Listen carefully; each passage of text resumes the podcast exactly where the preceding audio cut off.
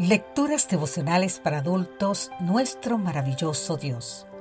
Cortesía del Departamento de Comunicaciones de la Iglesia Dentista del Séptimo Día Gascue en Santo Domingo, capital de la República Dominicana. En la voz de Sarat Arias. Hoy, 27 de enero, ver rostros. El libro de San Juan capítulo 9 versículo 1 nos dice, al pasar Jesús vio a un hombre ciego de nacimiento.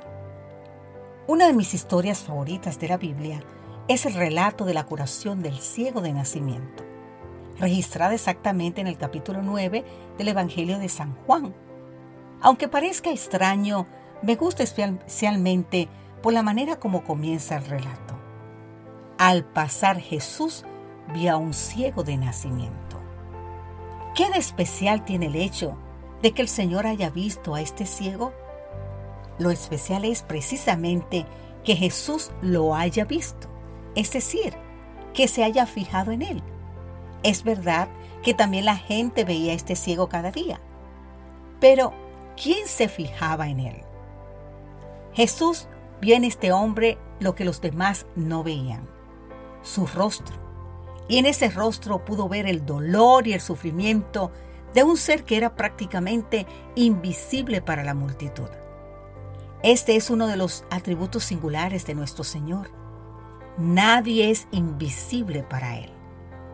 No importa cuán grande fuera la multitud o cuán difíciles las circunstancias que lo rodearan.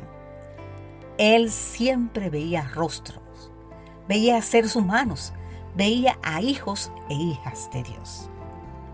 No hace mucho leí una experiencia que vivió el autor Mark Buchanan que ilustra bien este punto. Mark había sido invitado para que hablara a personas que estaban luchando con diferentes adicciones. Como pastor, él había planificado predicar un sermón apropiado para ese tipo de público y al final, como de costumbre, hacer una aplicación espiritual. Cuenta Mark que cuando llegó al salón solo vio un grupo de adictos al sexo, al alcohol, a las drogas. Entonces ocurrió algo que cambió radicalmente su percepción. El líder del grupo pidió a cada persona que dijera su nombre y la razón por la cual estaba ahí. Cada uno dio su nombre y brevemente habló de sus luchas, de sus fracasos, de sus aspiraciones. Al instante, el cuadro cambió. En lugar de un grupo de adictos, Mark vio rostros, vio seres humanos con profundas necesidades. Entonces cambió, cambió por completo el enfoque de su sermón. En lugar de hablar a un grupo de adictos, habló a personas, a hijos e hijas de Dios, que desesperadamente estaban tratando de encontrar un punto de apoyo para su vida.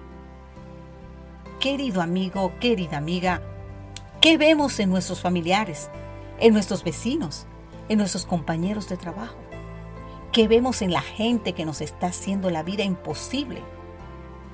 Que Dios nos ayude para ver en cada ser humano a un hijo, una hija de Dios, y que nos ayude a verlos como Jesús los ve, no como son en ese momento, sino como podrían llegar a ser transformados por su gracia. Padre amado, por medio de tu Espíritu Santo, capacítame hoy para ver en cada ser humano un ser valioso por el cual Cristo sufrió y murió en la cruz. Amén.